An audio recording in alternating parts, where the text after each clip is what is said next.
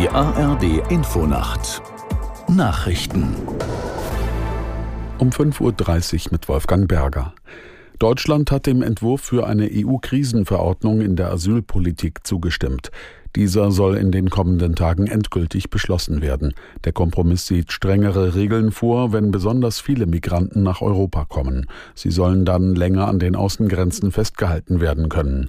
Mehrere Verbände kritisieren die Pläne. Das Hilfswerk Brot für die Welt sagt, damit würden die Rechte von Asylsuchenden weiter ausgehebelt. Der Verein Pro Asyl wirft der Bundesregierung vor, sie sei vor rechten Hardlinern eingeknickt. In der Befragung für den ARD Deutschland Trend haben sich viele Bürgerinnen und Bürger skeptisch über die Zuwanderung geäußert. Gegenüber Infratest DIMAP sagten 64 Prozent der Befragten, Deutschland sollte weniger Flüchtlinge aufnehmen. Aus Berlin Sabine Henkel. Was die Bewertung der aktuellen Flüchtlingspolitik angeht, ist das Meinungsbild eindeutig.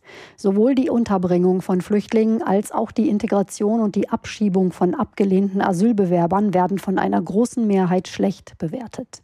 Die Deutschen wünschen sich verstärkte Grenzkontrollen, Flüchtlingsabkommen mit afrikanischen Staaten und dass weitere Länder zu sicheren Herkunftsstaaten erklärt werden, damit Flüchtlinge erst gar nicht nach Deutschland kommen oder schneller zurückgeschickt werden.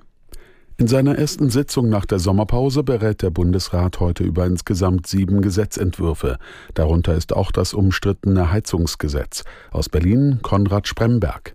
Der Bundesrat muss den Plänen der Bundesregierung nicht zustimmen. Dass die Bundesländer das Gesetz aktiv stoppen, gilt als unwahrscheinlich.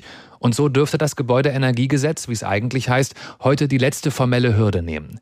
In den kommenden Jahren sollen nach und nach neue Regeln für den Einbau von Heizungen gelten, zunächst vor allem im Neubau.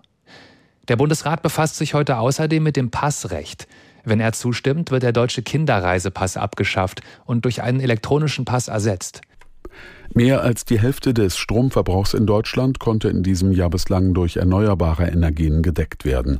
Der Bundesverband der Energie- und Wasserwirtschaft beruft sich auf vorläufige Zahlen und spricht von einem Plus von knapp fünf Prozentpunkten im Vergleich zum Vorjahreszeitraum. Klar sei aber, dass die Stromerzeugung aus erneuerbaren Energien schwanke.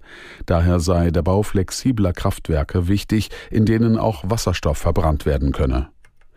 Und das Wetter in Deutschland.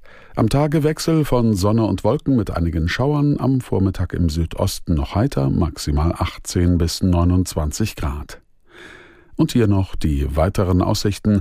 Samstag heiter bis wolkig bei 18 bis 26 Grad und am Sonntag ist es oft heiter, nur im Norden gibt es viele Wolken und zeitweise Regen bei 18 bis 28 Grad. Und das waren die Nachrichten.